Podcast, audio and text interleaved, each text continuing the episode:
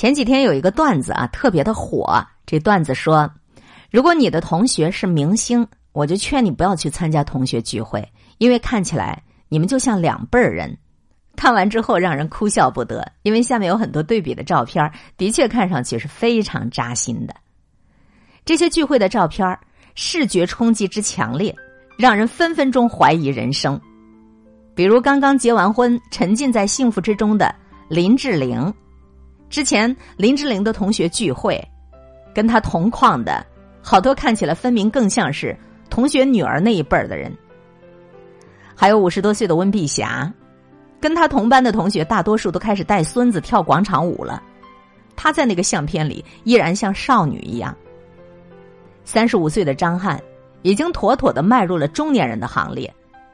可是他跟他的同班同学站在一块儿，完全就像个二十出头的小伙子。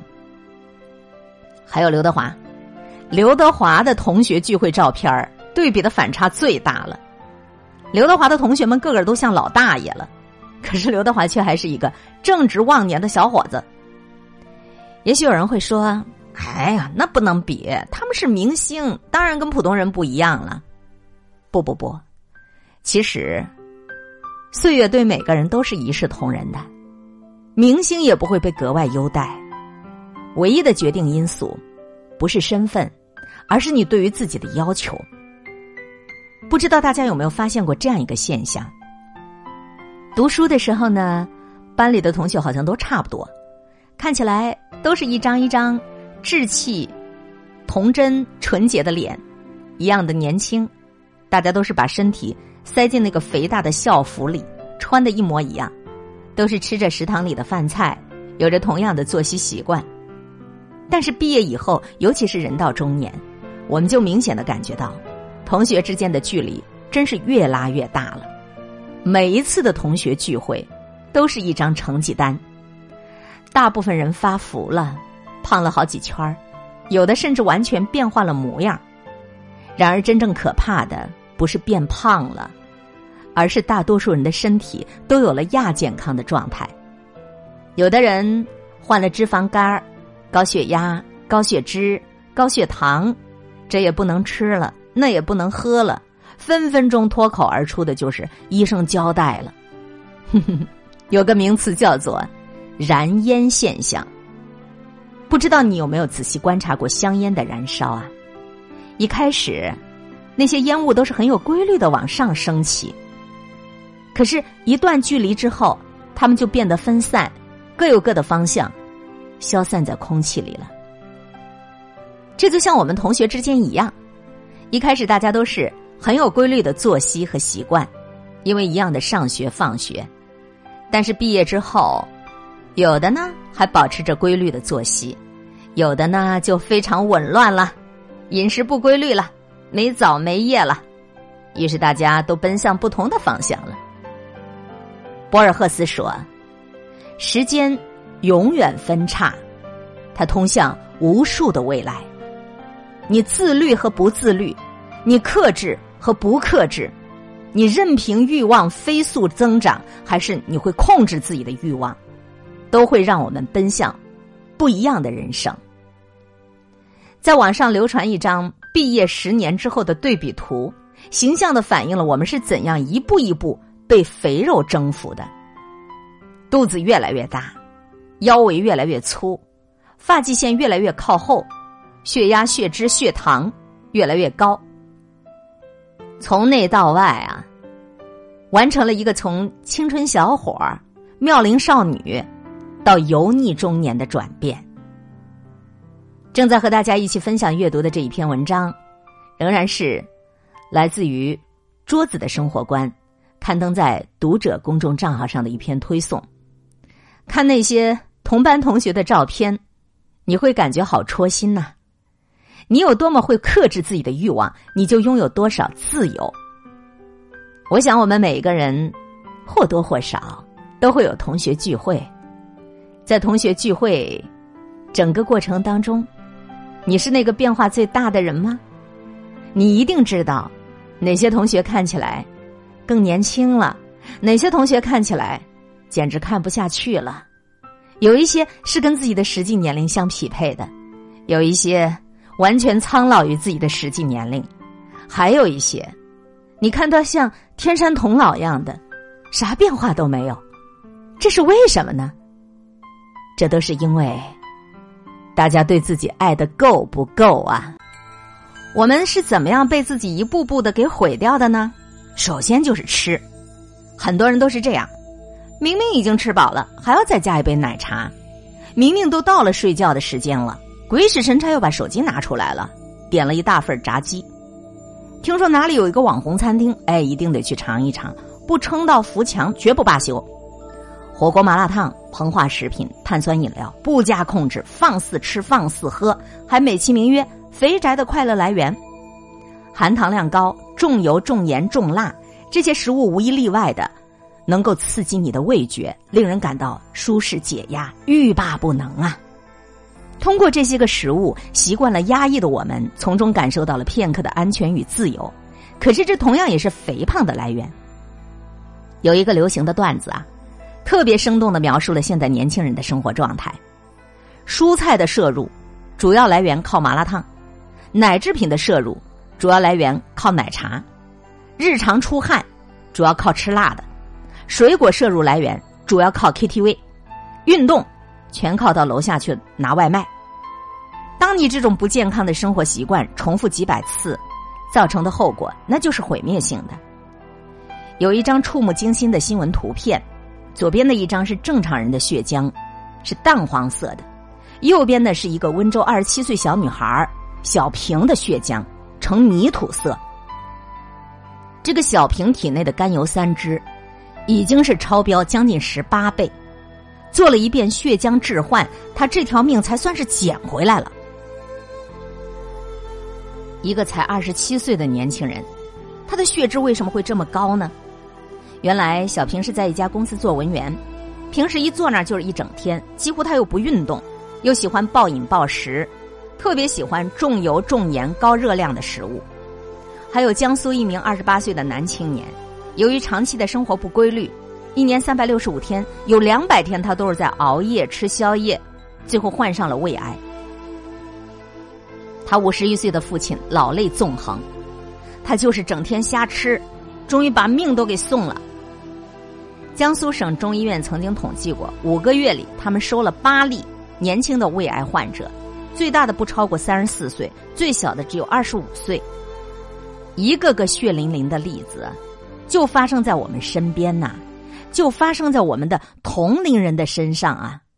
你还敢掉以轻心吗？不引起足够的警醒，下一个就是你；不控制自己的口腹之欲，不改掉自己的熬夜的瘾。最终承受代价的就是自己的身体。疾病和死亡，从来不会因为谁年轻就给谁网开一面。还有你那戒不掉的快乐成瘾。有人说，年轻人的快乐太简单了，只要给他们一部连着 WiFi 的手机就够了。刷到凌晨两三点的小视频，一追就停不下来的肥皂剧，一玩就停不下来的游戏。我们总说看完这一集就是最后一集，玩完这把游戏就是最后一把，可是最后一集又一集，一把又一把，内心成瘾。不是有一个二十七岁的二胎妈妈董冰，通宵玩游戏、玩手机之后过度疲劳，引发了心源性的疾病猝死的吗？还有某一个游戏主播把直播时间改到了凌晨十二点到早上九点，就这么样持续播了几个月，后来猝死了。最近几年，心肌梗死的发病越来越趋向年轻化，这和人们长期的沉迷手机、不规律的作息是息息相关的。我国每年熬夜猝死的人有五十五万，其中百分之九十以上都是年轻人。在双十一当中，有数据显示，购买假发最多的居然是九零后，而且百分之五十以上的保健品都是被八零后、九零后买走的。听过一句话。十八岁以前的身体是爹妈给的，十八岁以后的身体是你自己修的，深以为然。控制住自己的身体很难吗？难，难在诱惑太多，动力太少。我们有一万个理由放纵自己的欲望，但是却没有一个理由说服自己。可是，如果我们的身体承载了过多的欲望，不控制自己的口腹之欲，不控制自己的熬夜的瘾，最终承受代价的，就是自己的身体。我们身体的每一个器官，其实都是一面镜子，反映出了我们的生活方式，进而反映出我是否自律。我的牙齿，我的头发，我的身材，我的皮肤，我的气色，这些外在的形象都折射出一个事实。在我跟自己的欲望博弈的过程当中，究竟是谁占了上风？一位牙医说过他的观点：千万不要小看了牙齿。一个人的牙齿藏着他的自律，看一个人的牙齿就可以知道他的生活状况和性格。牙齿不好来我这里看病的，一般都是自律性很差的，他们往往偏爱烟酒、甜食、酸食，饮食没有规律，不注意口腔卫生，连刷牙也是应付了事。其实他们知道这样不好，但是他们就是无法控制自己。是的，成年人二十五岁之后，最重要的就是克制住自己的欲望，过上自律的生活。所以我们看到孔雀舞的杨丽萍那么美的脊背，六十岁依然不变；所以我们看到四十九岁的莫文蔚开演唱会，肚子上没有一丝的赘肉，身材比二岁的姑娘还要好。我们看到那些光鲜亮丽的背后。我们得要懂得，人家克制住了多少东西，人家放弃掉了多少东西。